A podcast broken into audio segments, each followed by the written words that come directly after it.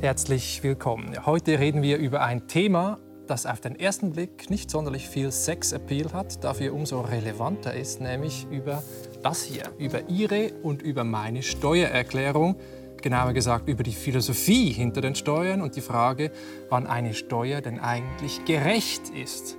Meine Gäste sind der Philosoph und Ethiker Andreas Cassé, Juniorprofessor für politische Philosophie in Mannheim und Christoph Schaltegger, politischer Ökonom und Direktor des Instituts für Schweizer Wirtschaftspolitik an der Universität Luzern. Herzlich willkommen Ihnen beiden. Danke schön. Ja, Herr Kasse, zahlen Sie eigentlich gerne Steuern? Ja, ich glaube, mit den Steuern ist es ein bisschen wie mit dem Abwaschen. Man macht es nicht so wahnsinnig gerne und manchmal ist man versucht, Trittbrett zu fahren und zu denken, ja, die anderen können ja ihre Beiträge leisten und ich könnte ja dann hinterziehen oder sowas. Aber ich glaube, wenn man was denken bisschen, Sie? Nee, also ich meine, ich glaube, es gibt Leute, die es das denken Leute. und es gibt das Problem des Trittbrettfahrens in der Steuerpolitik. Aber eben, wenn wir darüber nachdenken, ist klar, wenn niemand den Abwasch macht, gibt es eine Sauerei. Und wenn niemand Steuern bezahlt, äh, dann haben wir eine Art von Gesellschaft, die sich, glaube ich, auch niemand so richtig wünschen kann. Die, wahrscheinlich die Frage, welche Steuern und wie viel. Wie ist es bei Ihnen? Zahlen Sie gerne Steuern? Naja, gerne wäre übertrieben, aber ich weiß, wofür ich es tue. Und äh, das Entscheidende, glaube ich, weil ich in diesem Staat mitentscheiden kann, für was das Geld ausgegeben wird und wie ich selber belastet werde, glaube ich, ist es aus der Legitimation für mich ein, ein ordentlicher, ähm, eine ordentliche Geschichte. Ja. Mhm. Notwendiges Übel notwendiges Übel trifft es sehr gut. Ah, okay. Was würden Sie sagen? Was ist eigentlich so der Sinn von Steuern? Warum zahlen wir Steuern? Ganz kurz auf den Punkt gebracht. Ja, ich glaube, als Ökonom gesprochen ist es naheliegend. Steuern sind da, sie haben einen fiskalischen Zweck, sind da, um öffentliche Leistungen zu äh, finanzieren. Und öffentliche Leistungen sind halt Leistungen, die wir als Kollektiv nur zusammen erbringen können. Und weil wir das nur zusammen erbringen können, geben wir dem Staat eigentlich ein unheimliches Recht, nämlich dass er tief in unsere Privatsphäre einsteigen kann, eingreifen kann und uns besteuern kann. Und deshalb glaube ich, ist es absolut entscheidend, dass die Legitimation geklärt ist. Die amerikanischen Freiheitshelden haben nicht umsonst No Taxation without Representation, also keine Besteuerung ohne Teilhabe, als ihren Slogan gewählt. also Teilhabe um heißt politische Mitbestimmung darüber, wofür die Steuern dann auch verwendet werden. Absolut. Es ist letztendlich eigentlich ein freiwilliger Akt im Gesellschaftsvertrag, dass wir uns unterwerfen unter den Steuerstaat, weil wir wissen, erstens überbordet er nicht, wir haben das irgendwie selber im Griff und zweitens, das, was wir erhalten, gibt uns etwas, das wir selber nicht leisten könnten. Mhm. Würden Sie das ähnlich beschreiben, Herr Gasset, der Sinn von Steuern? Also ich würde sagen, staatliche Ausgaben zu finanzieren oder staatliche Tätigkeiten ist natürlich ein ganz wichtiger Zweck von Steuern. Also ohne Steuern gäbe es keine öffentlichen Schulen, keine Feuerwehr, keine öffentlichen Buddies und so weiter. Ich würde aber sagen, dass Steuern auch noch andere wichtige Funktionen haben in einem äh, Sozialstaat, wie wir ihn haben. Äh, eine Funktion ist, individuelle Anreize zu setzen. Da wäre ein Beispiel die CO2-Abgabe. Da verteuert man CO2-intensive äh, Tätigkeiten, um eben einen Anreiz zu setzen, klimafreundlicher zu agieren. Und das andere, und das ist, glaube ich, aus gerechtigkeitstheoretischer Perspektive ganz zentral, ist, dass Steuern ein ganz wichtiges Mittel sind, um äh, politisch die Verteilung von Einkommen und Vermögen zu beeinflussen. Mhm. Ich glaube, so eine Wirtschaft, die auf privaten Eigentumsrechten beruht, wie die unsere, die erzeugt wahnsinnig viel Wohlstand. Es gibt unglaublich viele materielle Güter. Aber äh, es gibt immer die Tendenz, dass diese Güter vom Markt selbst ziemlich ungleich verteilt werden. Und die Steuerpolitik ist da ein ganz zentrales Mittel, um eben Gegensteuer zu geben. Um Marktversagen zu korrigieren, kann man das auch so sagen? Absolut. Genau um das geht es. Mhm. Und deshalb bin ich natürlich im Grundsatz äh, mit Ihnen einig, Herr Cassé. Das sind auch Ziele der Steuerpolitik. Es äh, muss eine Leistungsgerechtigkeit hier äh, angestrebt werden. Aber der allererste Zweck von Steuern muss die Finanzierung von Dingen sein, die wir individuell nicht leisten könnten. Und deshalb ist Marktversagen ein sehr zentraler Begriff. Ohne Marktversagen ist es schwierig, äh, dass der Staat in Dinge eingreift, die wir eigentlich selber auch machen könnten. Wieso sollten wir ihm ein derart äh, unerhörtes Recht eigentlich geben, uns Geld abzunehmen, wenn er Dinge damit tut, die wir sowieso tun könnten? Mhm.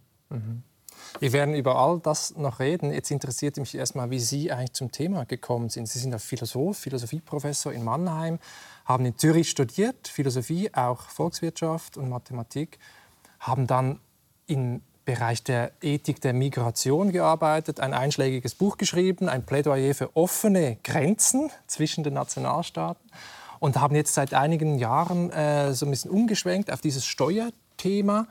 Was interessiert Sie denn als Philosoph am Thema Steuern? Ja, ich glaube, dass Fragen der Gerechtigkeit und spezifischer der gerechten Verteilung, die sind ja eigentlich seit jeher ein ganz mhm. zentrales mhm. Thema der Philosophie. Und es gibt da manchmal so ein bisschen die Tendenz, dass die Philosophie stehen bleibt, dabei extrem abstrakte Gerechtigkeitsprinzipien zu formulieren aber nichts Konkretes darüber zu sagen, was es eigentlich bedeuten würde, äh, diese Gerechtigkeitsprinzipien konkret zu realisieren.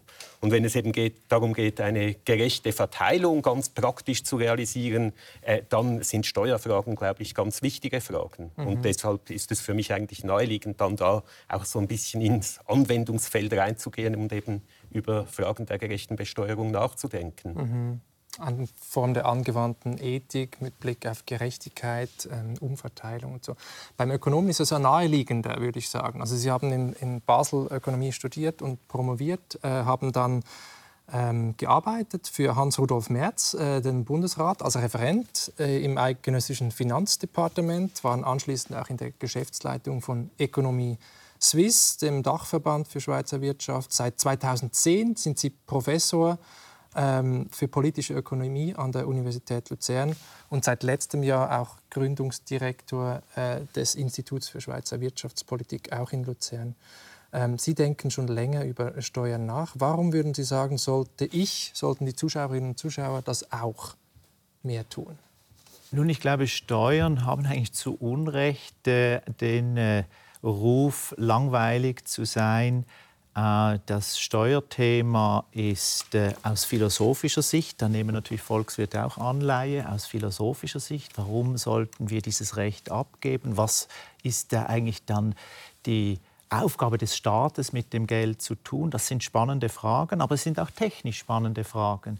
Es ist technisch äh, spannend, weil die Dinge, die man nachher in der Steuererklärung angeben muss, sind ja sehr detailliert und ähm, da äh, ist eigentlich ein Tummelfeld für Philosophen, Ökonomen, Betriebswirte, Juristen.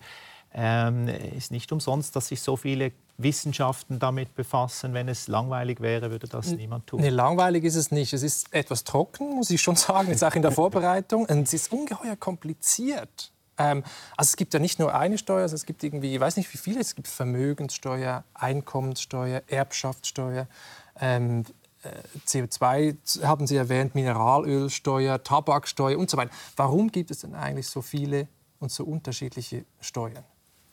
Also ich würde eigentlich fast sagen, es gibt heute gar nicht mehr so viele Steuern. Das ist heute ziemlich rational und, und gemainstreamt, wenn man mal in die Geschichte schaut. Wir hatten Luftsäulensteuern, Spatzensteuern, Wegzoll, Brückenzoll, Bartsteuer. Zar Peter der Große erhob eine Bartsteuer. Das war eine Lenkungssteuer, weil er wollte, dass die russische Gesellschaft sich den westlichen Moden annähert. Und dann musste der Bartträger eine, eine, eine Abgabe zahlen, dass er Bart tragen durfte. Also es war früher Fenstersteuer, wenn Sie denken, Frankreich, England hat den doch bis ins 19. Jahrhundert Fenster besteuert, mit all den negativen Auswirkungen auf die Gesundheit der in diesen Gebäuden lebenden äh, Menschen.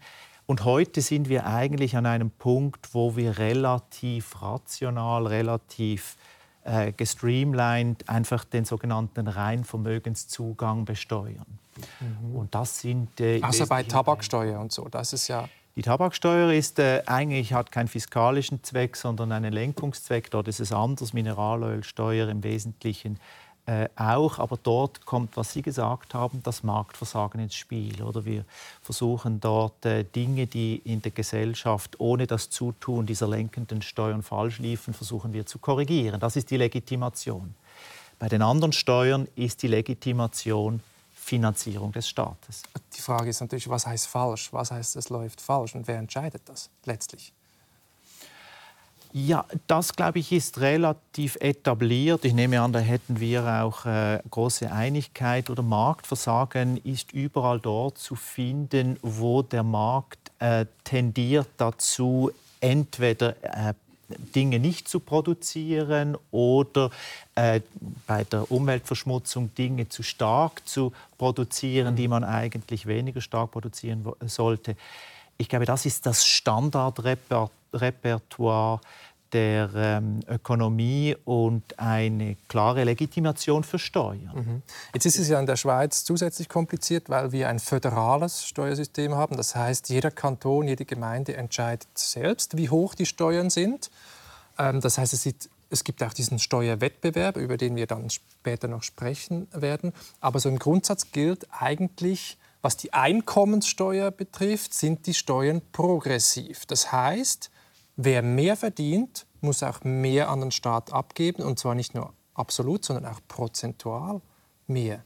Ist denn das eigentlich gerecht, Herr Cassé, dass man diejenigen, die viel Lohn erhalten, viel verdienen, dass man die stärker besteuert? Ich glaube ja, wobei ich vielleicht so zwei Perspektiven unterscheiden würde, aus denen man die Frage stellen kann. Also die eine Möglichkeit ist, das Steuersystem isoliert anzuschauen, einfach so vorauszusetzen, wir haben da irgendeine vorsteuerliche Verteilung. Wer muss jetzt wie viel von seinem vorsteuerlichen Einkommen beispielsweise abgeben? Und aus einer solchen Perspektive könnte man jetzt zuerst denken, oh, die Reicheren bringen besonders große Opfer, weil die eben nicht nur absolut mehr, sondern auch prozentual mehr Steuern bezahlen. Ja. Allerdings scheint es mir einleuchtend, dass wir eben nicht nur auf den Geldbetrag in Franken schauen sollten, den eine Person äh, abgeben muss, sondern darauf, was das dann praktisch für das Leben einer Person bedeutet. Und da ist es halt so, ja, eine Person, die wenig Einkommen hat, für die können einige wenige Prozent Einkommenssteuer den Unterschied machen, ob sich diese Person es mal leisten kann, in den Urlaub zu fahren, ob sie ab und zu auswärts einen Kaffee oder ein Bier trinken kann. Für jetzt äh, eine Frau Martullo Blocher wird es nicht so sein, dass sich ihr Lebensstil drastisch ändert, äh, wenn die äh, eine relativ hohe Einkommenssteuer zahlen muss. Also man schaut darauf, wie weh das tut oder wie viel Opfer man bringen muss. Eigentlich. Da würden Sie sagen, das Prinzip ziehen Sie heran, dann sagen Sie, wenn jemand, der sehr reich ist, auch mehr zahlen muss, dann stört ihn das kaum. Genau, also ich glaube, wenn man Opfer dann eben nicht in monetären Größen, in Franken misst, sondern im verlorenen Nutzen, der verlorenen Selbstbestimmung oder sowas, kann man aus einer solchen Perspektive progressive Steuern rechtfertigen. Es gibt aber, wenn ich das noch schnell anfügen ja. darf, noch eine zweite Perspektive, aus der man auf diese Frage schauen kann, die ich persönlich für die relevantere halte. Und das ist die Idee, das Steuersystem nicht isoliert anzuschauen, sondern es einfach als einen Bestandteil einer breiteren sozioökonomischen Ordnung zu verstehen, zu der dann eben auch zum Beispiel das System von Eigentumsrechten zählt. Mhm. Und dann kann man sich auch fragen, ja, wer profitiert eigentlich wie stark von der Art von Wirtschaftsordnung, die wir heute haben? Und aus einer solchen Perspektive ist dann, glaube ich, die Diagnose naheliegend, dass die Reichen eben nicht besonders große Opfer bringen, sondern besonders stark vom Wirtschaftssystem profitieren, weil es ohne äh, unsere kapitalistische Wirtschaftsordnung eben keine Konzerne gäbe, keine Milliardenvermögen gäbe, keine sehr gut bezahlten Jobs gäbe und so weiter. Also es tut nicht so weh und es sind auch die Nutznießer, würden Sie sagen, diejenigen, die am meisten profitieren, deswegen müssen sie mehr abgeben. Das wäre das Zweite. Genau, also das, der zweite Punkt wäre zu sagen, wir schauen das Steuersystem nicht isoliert an. Ja. Es gibt ja manchmal die Tendenz, das zu tun, so zu tun, als würde man den Leuten einfach was wegnehmen und das Geld dann irgendwie äh, über Bord werfen äh, und im Meer versinken lassen. Die holistische Perspektive ist zu sagen, ja, wir schauen unser gesamtes Wirtschaftssystem an und das Steuersystem ist da einfach ein Zahnrädchen und wir fragen, ob dieses gesamte System mhm. irgendwie die Früchte der gesellschaftlichen Zusammenarbeit gerecht verteilt. Herr Schaltecker. Ja, also im Grundsatz kann ich mit vielen, was äh, Herr Cassé gesagt hat, leben. Progressiver Steuertarif äh, kann gerecht sein. Was aus meiner Sicht jetzt äh, gefehlt hat, ist die Entscheidungsfindungsdimension. Oder?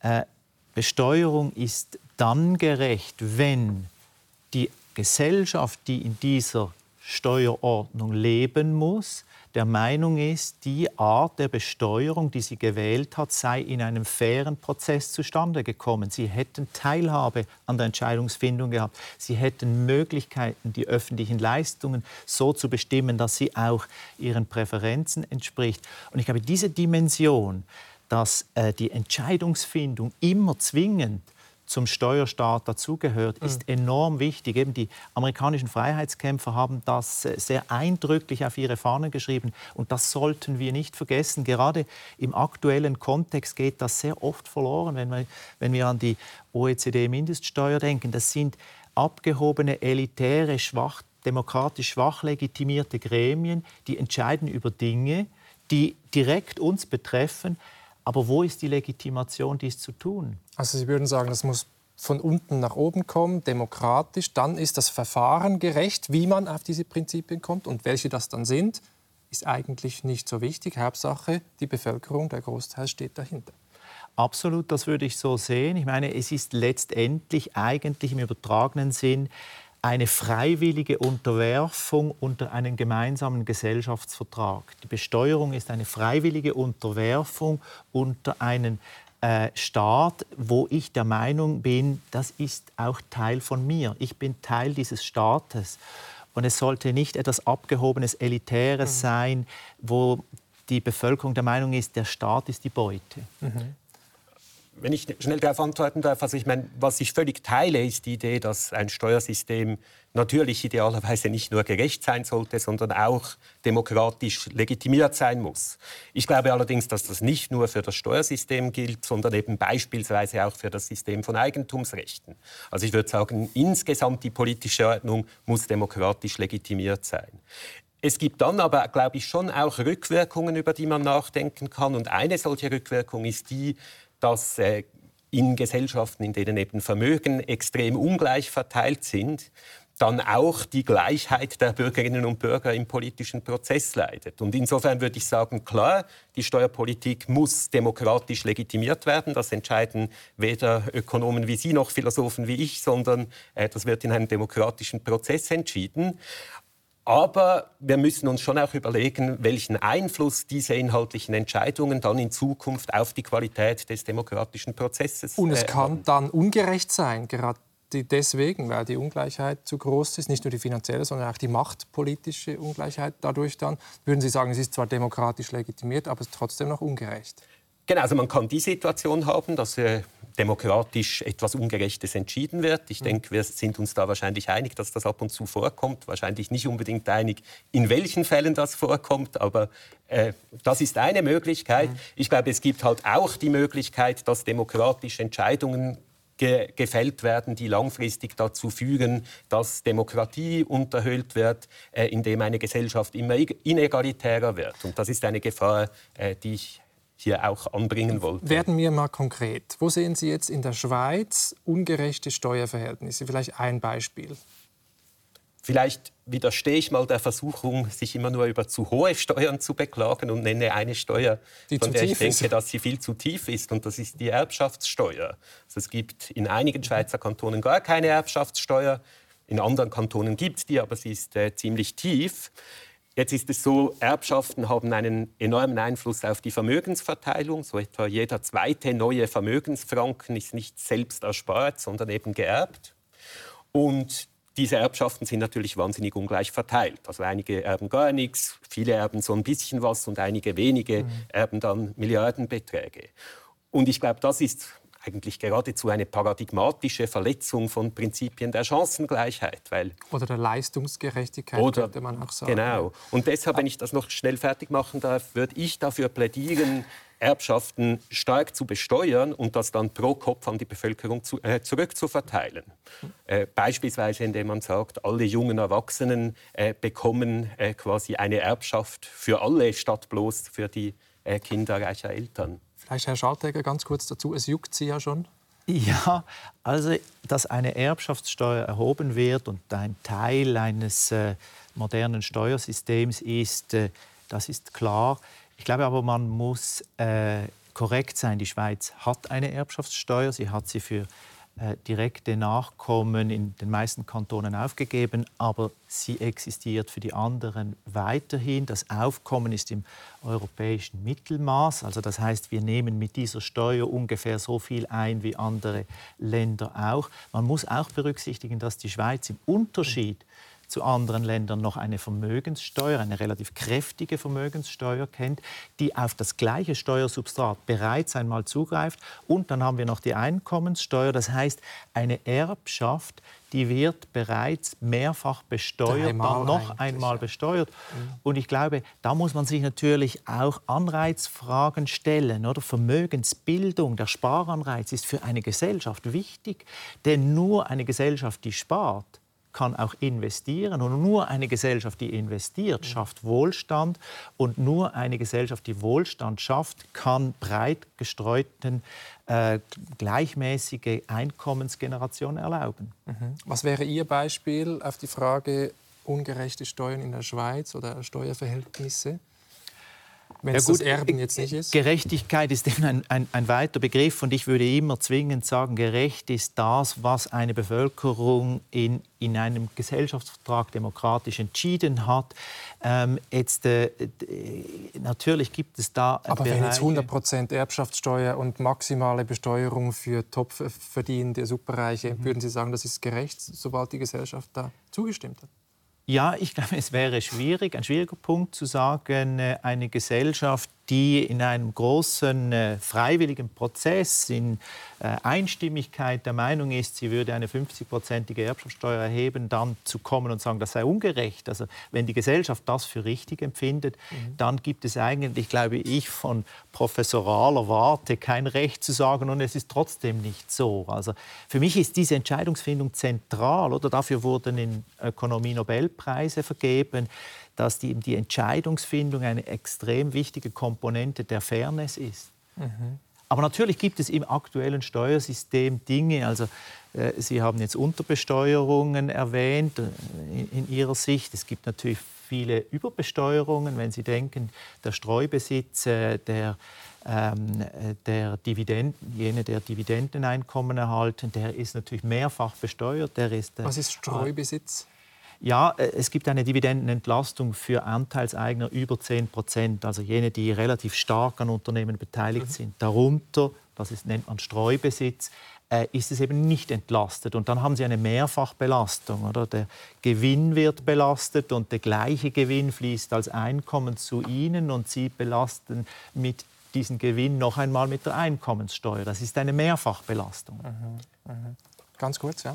Nur kurz, ich meine, dieses Argument der Mehrfachbelastung wird immer wieder angeführt, aber das gilt natürlich auch beispielsweise für Arbeitseinkommen, oder? Ich kann auch sagen, oh, ich zahle auf mein Einkommen Einkommenssteuer und wenn ich dann damit äh, mir in der Migro etwas kaufen gehe, dann bezahle ich auch wieder äh, Mehrwertsteuer auf das Gekaufte und so weiter.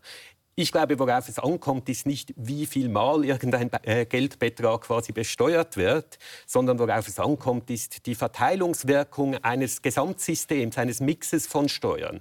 Und da würde ich halt schon sagen, in der Schweiz, ich meine, wir haben eine Situation, wo zum Beispiel ein einziges Prozent der Bevölkerung 40 Prozent der Vermögen besitzt. Und ich finde, da muss schon die Frage erlaubt sein, ob das eigentlich gerecht ist und man kann Zweifel daran haben, ob tatsächlich jeder Versuch, die Verteilung äh, etwas egalitärer zu gestalten, gleich die Wirtschaft so zusammenbrechen lässt, dass es allen schlechter geht, wie Sie das angedeutet haben. Ja, aber ich glaube, Herr Cassé, also äh, Sie fokussieren immer auf diese Gerechtigkeitsdimension und äh, es ist logisch, jedes, jeder Steuerfranken muss irgendwann einmal Einkommen gewesen sein, von wo es fällt ja nicht vom Himmel, von wo sollte es sonst kommen? Es ist immer Einkommen. Aber die Frage der Effizienz, also der effizienten Besteuerung, ist eine enorm wichtige, weil sie eben etwas damit zu tun hat, wie effizient wir den Staat finanzieren und wie stark wir in die individuelle Freiheit der Personen eingreifen müssen. Und da ist es einfach nicht effizient, wie, wenn wir es tun wie im Mittelalter, dass wir irgendwelche Dinge besteuern, wo wir gar nicht wissen, was sie für Auswirkungen bei den Menschen haben. Oder wenn Sie eine Fenstersteuer erheben und dann die Leute beginnen, ihre Fenster zuzumauern, und das war das, die Realität, dann ist das einfach nicht effizient und nicht sinnvoll.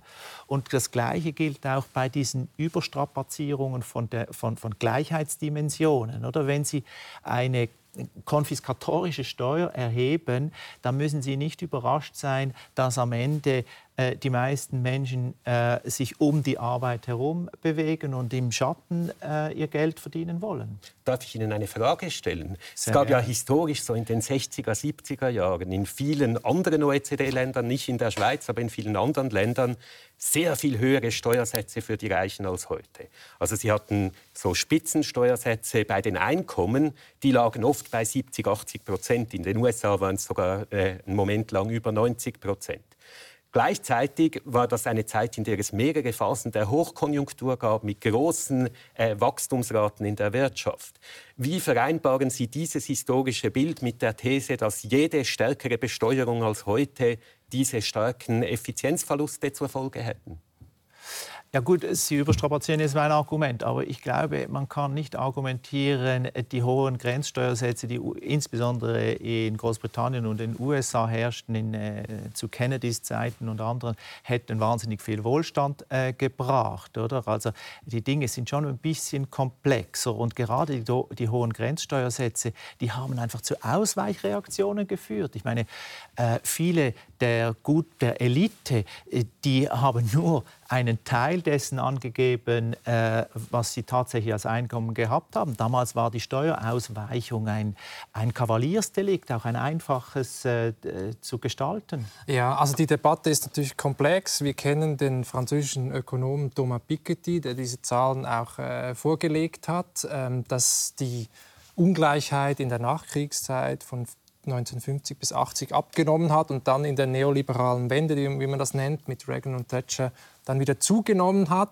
Aber das Wachstum, wäre Ihr Argument, ist da gewesen, obwohl äh, starke Besteuerung auch da war. Ich möchte jetzt da nicht auf die Details äh, eingehen, sondern mal ein bisschen philosophischer werden ähm, und Ihre These anschauen. Sie haben es schon ein bisschen angetönt vorhin.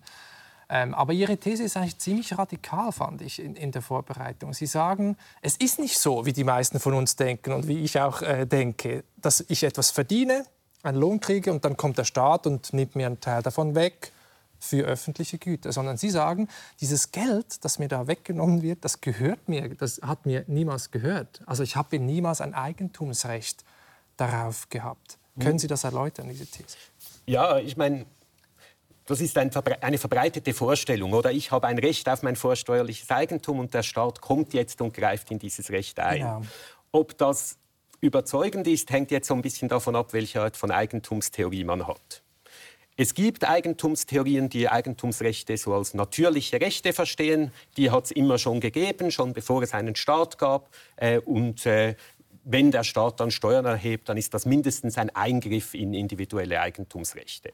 Robert Nozick hat diese Überlegung dann radikalisiert und gesagt, jede Einkommensbesteuerung ist eine Enteignung oder eine Form von Zwangsarbeit. Also Robert Nozick ist ein US-amerikanischer äh, Philosoph, ein berühmtes Buch geschrieben, Anarchie, Staat und Utopie, wo er diese libertäre Sicht äh, vertritt, diesen, diesen Nachtwächterstaat, also der Staat möglichst minimal zu halten. Und Steuern sind Diebstahl, so in diesem Sinn. He? Genau, das ist so die eine Position. Mhm. Es gibt jetzt aber so in der philosophischen Tradition des Nachdenkens über Eigentum eben noch eine ganz andere Position, die sagt, ja, Eigentumsrechte sind nichts Gottgegebenes, nichts, was es immer schon als natürliches Recht gegeben hat, sondern Eigentumsrechte sind politisch geschaffene, institutionell zugeschriebene Rechte.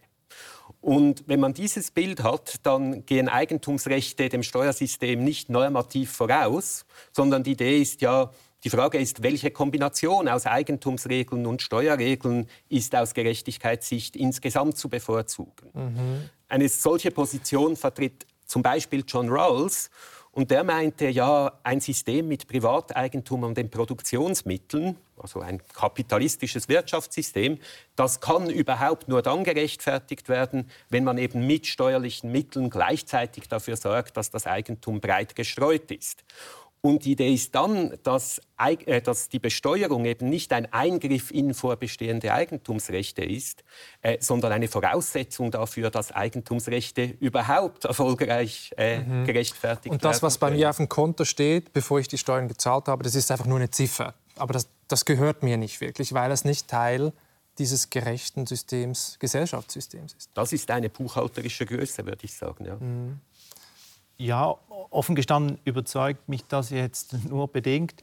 Ähm, ich meine, den Staat, den konstruieren wir uns ja als Gesellschaft aus eigennützigen Motiven, weil wir der Meinung sind, äh, eigentlich sind wir die Eigentümer, wir sind der Souverän unserer unseres Eigentums, aber es gibt Dinge, die können wir nur kollektiv erreichen. Mhm. Und deshalb wollen wir den Staat. Das heißt, das Natürliche aus meiner Sicht ist, dass die Eigentumsrechte durch den Staat für den Einzelnen geschützt werden. Und es ist aus meiner Aber die gibt es vorher schon. Das ist Ihr Punkt, oder? Also wenn ich jetzt einen Baum fälle ja. und daraus irgendein Schiff bastle oder so, dann gehört mir das. Ich habe das gemacht, egal ob es einen Staat gibt oder nicht. Und jetzt kommt der Staat und kann da genau. Und ich meine, es ist ja nicht umsonst, dass sich Philosophen über Jahrhunderte die und Ökonomen auch die Frage gestellt haben, wie schaffen wir es, dass die Eliten in diesem Staat domestiziert werden, dass sie nicht übergriffig werden, dass sie Bürger nach äh, versuchen, Politik für das Volk zu machen.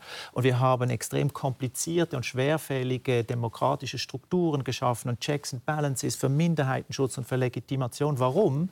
Ja, um genau zu verhindern, dass der Staat übergriffig wird, um zu verhindern, dass er das ursprüngliche Eigentum äh, an, an, den Früchten unserer Arbeit einfach äh, usurpiert. Und ich glaube, das ist auch wirtschaftshistorisch ein enormer Treiber von Wohlstand, äh, dass die Eigentumsrechte klar zugeteilt werden, Sicherheit geben, dass das, was äh, mein ist, äh, mir gehört, ich habe die Verfügungsfreiheit darüber und das, was Ihnen ist, Ihnen gehört und ich habe nicht das Recht, äh, daran teilzuhaben. Also ich frage Sie nicht und Sie äh, wollen mir gerne etwas überlassen. Mhm.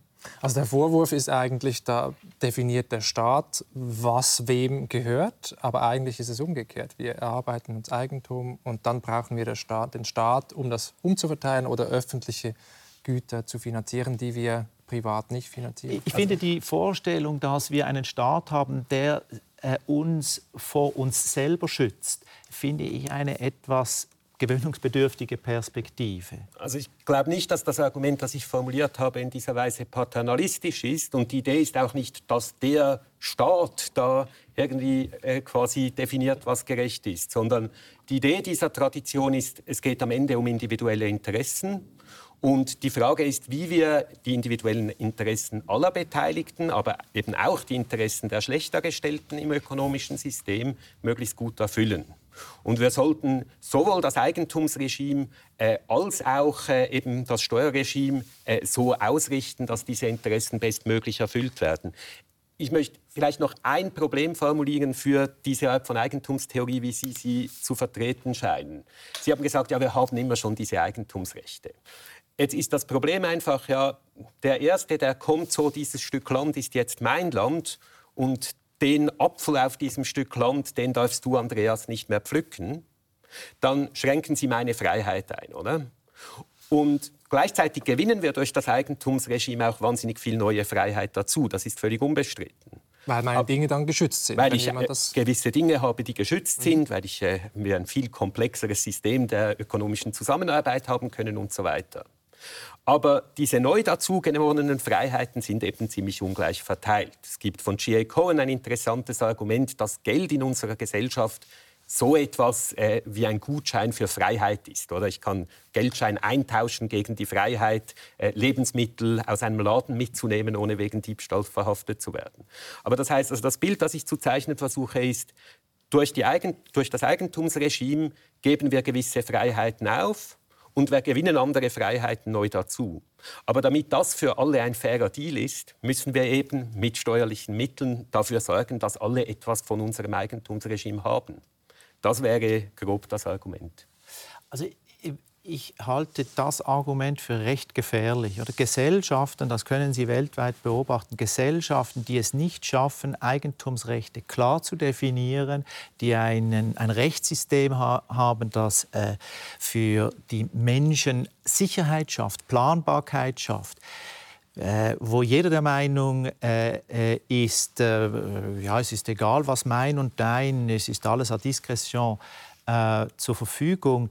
Diese Gesellschaften sind in der Regel sehr arme Gesellschaften. Eine Zivilgesellschaft entsteht in solchen Gesellschaften nicht. Niemand ist bereit, sich zu engagieren, wenn er tags darauf äh, die Gefahr äh, vor Auge hat, dass ihm das wieder weggenommen wird. Mhm, also es ist eine Frage der Anreize auch und der Effizienz. Ich meine, für Sie ist Effizienz ein Kriterium, das Sie dem Staat zuschreiben. Das, das muss er erfüllen. Aber für Sie wahrscheinlich in erster Linie Gerecht, Gerechtigkeit. Also Sie haben gesagt, die Schwächeren schützen. Also die, die Verteilung muss so sein, dass die Schwächsten profitieren, um mit John Rawls äh, zu sprechen. Das ist schon ein anderes Staatsbild auch, das dahinter steckt. Wobei Rawls, glaube ich, einen interessanten Gedanken formuliert hat, um eben Ideen der Gerechtigkeit und Gleichheit mit Ideen der Effizienz zusammenzuführen. Also es gibt da das sogenannte Unterschiedsprinzip oder Differenzprinzip. Und das besagt, dass äh, Einkommen oder Vermögen beispielsweise gleich zu verteilen sind, es sei denn, eine ungleiche Verteilung bringe allen einen Vorteil. Also Zahlenbeispiel, wir wählen zwischen zwei Verteilungen. Entweder Herr Schaltecker und äh, Sie, Herr Bossart, haben je fünf Franken oder Herr Schaltecker hat sieben Franken und Sie haben sechs Franken. Dann würde Rawls sagen, diese Ungleichheit ist nicht ungerecht. Sie haben ja immer noch mehr als in der völlig gleichen Verteilung äh, und können sich deshalb nicht beklagen. Und also dieses Gerechtigkeitsprinzip ist so die Idee, ja, wenn Anreizeffekte tatsächlich dazu führen, dass alle und insbesondere auch die, die weniger haben, von einer Ungleichheit profitieren, dann kann Ungleichheit schon gerecht sein. Ich persönlich glaube, von dem Punkt sind wir in unserem Steuersystem ziemlich weit entfernt. Ich glaube, unser Steuersystem lässt viel mehr Ungleichheit zu als das. Aber das ist so ein Versuch, Überlegungen der Gerechtigkeit und der Effizienz zusammenzuführen. Mhm. Ja, ich glaube, da haben Sie absolut recht, weil John Rawls mit seinem Minimax-Prinzip äh, würde eigentlich in eine Gesellschaft münden, wo alle praktisch alle gleich viel haben. Und ähm, ich meine, man Warum? kann das als Ideal Warum? haben, äh, aber aus meiner Sicht ist es alles sehr abstrakt, oder? Das Gerechtigkeit fällt hier dann irgendwie von einem Philosophen auf die Leute herunter und äh, die sollen dann damit leben. Aber eigentlich ist das doch eine Anmaßung, die Bevölkerung, die Leute ursprüngliche Eigentümer der Souveränität sollen doch die Gerechtigkeit selber definieren. Und sie sollen sie definieren durch Teilhabe und durch das, was sie sehen, was ihnen geboten wird. Ja, ja, ja. Das ist halt wieder diese, diese Debatte. Also entweder als hat das Volk immer recht, egal welche Entscheidung es trifft. Das ist dann halt die Konsequenz, wenn man sagt, ähm, es gibt keine höhere Instanz oder Norm oder Vernunft, eine Einsicht, die man sagen kann, das ist zwar demokratisch legitim, aber trotzdem ungerecht. Das wäre eine andere Debatte. Ich möchte mit Ihnen jetzt gerne noch über etwas anderes reden, das schon angeklungen ist bei, beim Steuerföderalismus in der Schweiz, aber auch global, nämlich der Steuerwettbewerb. Der führt ja auch, besagen viele, zu einer erhöhten Ungleichheit, zumindest zu immer weniger Steu Steuern. Vielleicht mal aus Ihrer Sicht, Herr Kasse, was ist denn das Problem an Steuerwettbewerb aus Ihrer Sicht? Hm, ja, Wettbewerb klingt ja erst einmal toll. Alle Interessen werden bestmöglich befriedigt. Ich glaube, es ist wichtig, sich zwei Unterschiede zwischen dem Steuerwettbewerb und so einem typischen Wettbewerb auf privaten Märkten vor Augen zu führen. Mhm. Das erste ist bei einem Wettbewerb zwischen, sagen wir, verschiedenen Bäckereien. Da hat jede Konsumentin und jeder Konsument die Möglichkeit, ohne weiteres die Bäckerei zu wechseln. Beim Steuerwettbewerb ist es jetzt nicht so, dass alle ohne weiteres in einen anderen Kanton oder ein anderes Land ziehen können, wenn sie mit dem Bündel von Steuern und staatlichen Leistungen unzufrieden sind. Es ist so, dass Kapital normalerweise viel mobiler ist als Arbeit. Im internationalen Steuerwettbewerb hat das auch mit Migrationspolitik etwas zu tun. Mhm. Aber es ist auch so, dass einfach die meisten Menschen private Beziehungen haben, die sie nicht einfach aufgeben wollen, um so marginal besseres Bündel aus Steuern und Leistungen zu bekommen. Das ist also ein Problem. Das führt dazu, dass äh, Konzerne viel eher mit dem Wegzug drohen können, um ihre steuerpolitischen Interessen durchzusetzen, als das beispielsweise Arbeitskräfte können. Und das andere Problem, mhm. wenn ich das noch kurz erwähnen darf, ist, dass eben unsere Steuersysteme eine redistributive, eine umverteilende Komponente haben. Es gibt äh, äh, Leute, die NettozahlerInnen sind und es gibt Leute, die Netto-Leistungen beziehen. Und im Steuerwettbewerb haben die Staaten natürlich primär einen Anreiz, NettozahlerInnen, sehr reiche Individuen anzuziehen, Unternehmen anzuziehen. Und sie haben auch einen Anreiz, äh, äh, beispielsweise sieht man das im kantonalen Steuerwettbewerb in der Sozialhilfe, äh, Leute, die Nettobezügerinnen von Leistungen sind, abzuschrecken. Und deshalb führt der Steuerwettbewerb dann in der Summe eben nicht dazu, dass alle Interessen bestmöglich erfüllt werden, sondern er führt, glaube ich, dazu, dass sich die Steuerpolitik immer stärker an den Interessen großer Konzerne und an den Interessen besonders reicher Individuen, Stichwort Pauschalbesteuerung, ausrichtet. Als ein Anreiz für die Reichen. Ähm, wie sehen Sie das? Ja, ich, das, was Herr Kasse gesagt hat, zu weiten Teilen das sind Nachteile des Steuerwettbewerbs, die äh, theoretischer und auch empirischer Natur, die existieren. Oder? Das, mhm. das ist tatsächlich, ähm, da muss man aufpassen, wie, wie stark man diese Komponente betonen will als Staat. Und ich meine, die Schweiz, die ja das äh, äh, lange kennt, dieses Wettbewerbselement, hat verschiedene Rahmenbedingungen gesetzt, dass der Steuerwettbewerb etwas domestiziert wird. Oder wir haben eine Verfassung, wir haben einen Finanzausgleich, wir haben umverteilende Steuern auf Bundesebene, die diesen Steuerwettbewerb etwas domestizieren. Trotzdem glaube ich, es wäre verfehlt zu glauben, dass quasi das andere Extrem, gar keine Möglichkeit, die Steuersätze autonom für Gemeinden und Kantone autonom zu setzen, dass das das Idealbild wäre.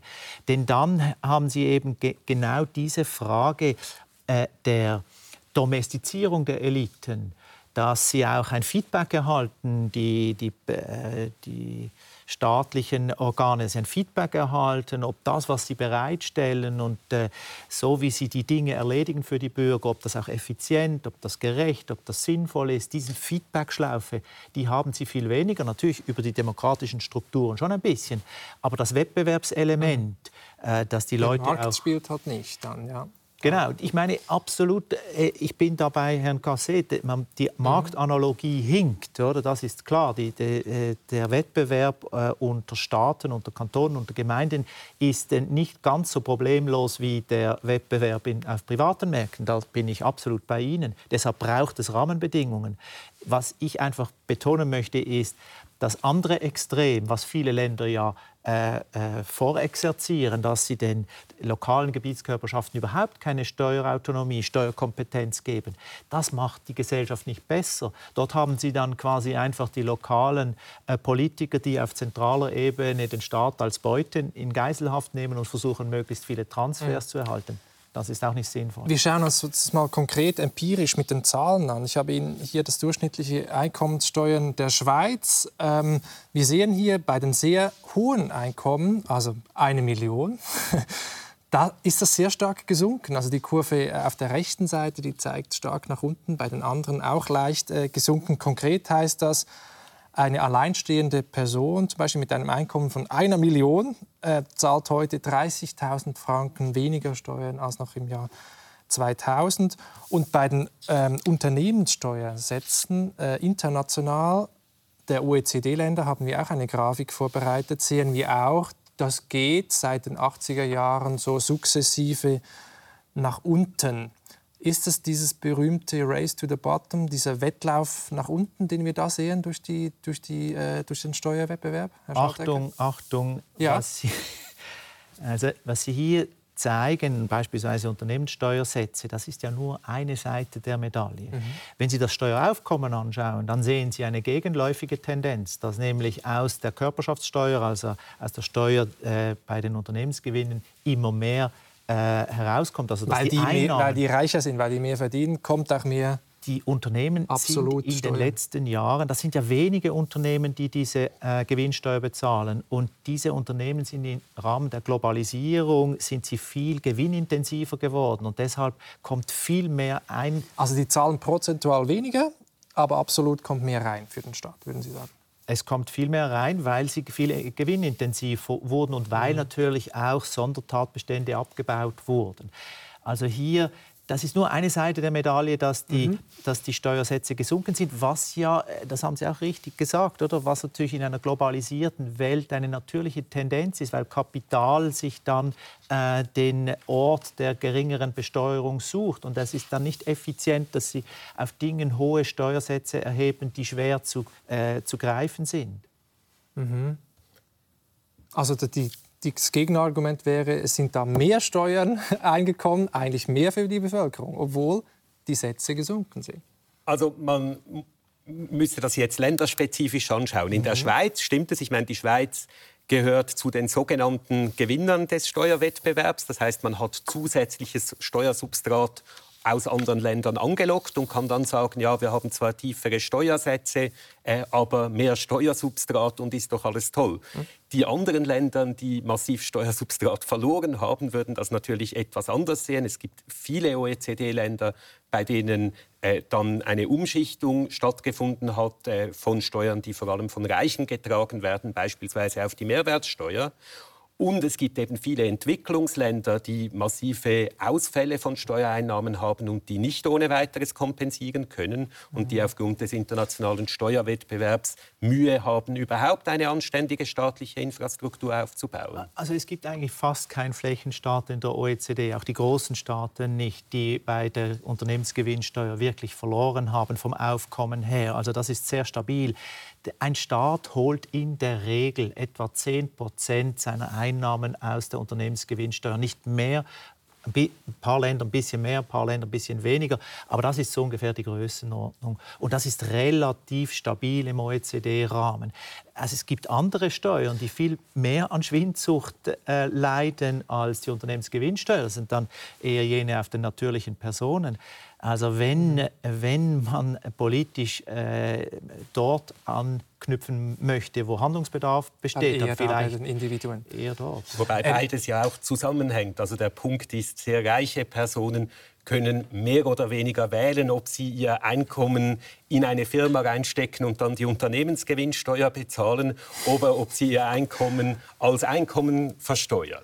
Und deshalb ist sozusagen, hat eben diese, haben diese sinkenden äh, Steuersätze für Unternehmen auch Folgen für, die, für das Steuersystem auf der Einkommensseite. Lassen Sie uns jetzt noch über eine große Zäsur sprechen in Sachen Steuerwettbewerb international. Im letzten Jahr haben nämlich die G20 entschieden, dass es eine globale Mindeststeuer geben soll für Unternehmen, die sehr viel verdienen, äh, über 750 äh, Millionen Gewinn machen, nämlich von 15 Prozent. Und darunter darf man nicht gehen. Wir schauen uns mal ganz kurz an, was da alles äh, beinhaltet ist.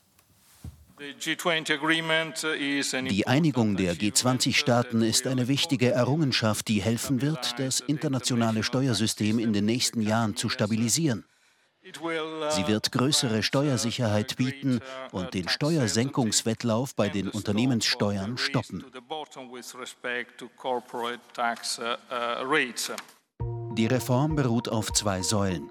Die erste Säule ermöglicht es, Firmen dort zu besteuern, wo sie ihre Umsätze machen und nicht nur dort, wo sie Sitze haben und Gewinne anfallen lassen. Das betrifft vor allem große Digitalkonzerne in den USA, aber auch Schweizer Multis wie Nestle oder Novartis. Profitieren dürften von dieser Regelung vor allem bevölkerungsreiche Staaten, darunter auch Schwellenländer denn sie verfügen über große Absatzmärkte, in denen viel Umsatz generiert wird. Die zweite Säule der Steuerreform bezweckt die Einführung einer Mindeststeuer von 15 Prozent für Konzerne. Hier profitieren große Industriestaaten, kleine, steuergünstige Industriestaaten wie die Schweiz verlieren einen wichtigen Standortvorteil. Für viele Entwicklungs- und Schwellenländer sind die Auswirkungen hier noch ungewiss. Ja, Herr Kasse, löst diese Steuerreform, diese globale, das Problem? Also von einer Lösung für äh, sozusagen für immer zu sprechen, wäre sicher zu hoch gegriffen. Ich glaube ja, dass so der Kampf zwischen Regulatoren und steuervermeidenden Unternehmen eher so ein bisschen so ist wie der Kampf zwischen Herstellern von Software und Hackern und da wird ja. immer wieder eine neue Spirale. Lücke gefunden und immer wieder eine neue Lücke gestopft. Ich glaube aber im Grundsatz, dass die Idee von Mindeststeuersätzen, um dem Steuerwettbewerb gegen unten so äh, einen Riegel zu schieben, dass das eine gute Idee ist. Sie, Herr Schaltegger, bei Ihnen habe ich gelesen, Sie finden, das ist ein Steuerkartell, sogar global gesehen. Das ja. klingt nicht positiv. Nein, aus meiner Sicht ist das alles andere als positiv. Es ist äh, eigentlich äh, ein herber Rückschlag in äh, Rückbesinnung auf feudale Zeiten. Die Legitimation dieses äh, Steuer Systems dieser Mindeststeuer ist äh, nicht gegeben, weil die G20, das sind äh, irgendwelche Technokraten, die dahinter nun die Steuerpolitik machen, die Basis bestimmen und den Satz. Und man hat sich auch, äh, ich meine, der Einspieler war sehr interessant, man hat sich nämlich von diesem Konzept weit entfernt. Oder? Die, der Ursprungsgedanke dieser Minimalsteuer war, dass wir die großen Tech-Konzerne, die keine Betriebsstätten mehr haben in den Ländern, wo sie ihre Produkte verkaufen, kaufen, dass man die irgendwie besteuern möchte. Ich finde, das ist ein legitimes Anliegen. Da, wo sie Umsatz machen, nicht nur da, wo sie den Sitz haben und das, Gewinn machen. Ne? Genau, und das mhm. kann aus meiner Sicht äh, tatsächlich sehr äh, äh, hat einen legitimen Hintergrund. Wie man das dann technisch umsetzt, relativ schwierig und äh, auch äh, von der Legitimation kann man sich fragen. Aber ich glaube, der Anspruch, den man hier hatte, der war sehr gut. Und diese erste Säule, die ging ja total vergessen. Die wird gar nicht umgesetzt. Wenn Sie die Umsetzung in der Schweiz äh, anschauen, dann ist sie quasi erwähnt, dass es vielleicht einmal kommt. Und wir haben uns jetzt quasi konzentriert auf dieses Kartell ähm, eine Rechnungslegungs äh, äh, Board bestimmt dann, was die Basis ist. Die 15 Prozent werden von irgendjemandem äh, ermittelt und die mhm. Staaten sollen das übernehmen. Und wenn sie es nicht übernehmen, das ist ja das Ungeheuerliche eigentlich, wenn sie es nicht übernehmen, dann wird das Recht, diese Nichtbesteuerung einem anderen Staat äh, gegeben für diese großen äh, Konzerne. Also ich muss schon sagen, das ist aus meiner Sicht eine Entwicklung, die mit äh, den Idealen, die die amerikanischen Freiheitskämpfer haben, äh, auf ihre Fahnen geschrieben haben, No Taxation without Representation, mhm. nichts mehr zu tun hat. Also nicht demokratisch legitimiert. Und bei uns braucht es dazu auch eine Verfassungsänderung, und das heißt eine Volksabstimmung, äh, wahrscheinlich im nächsten Jahr.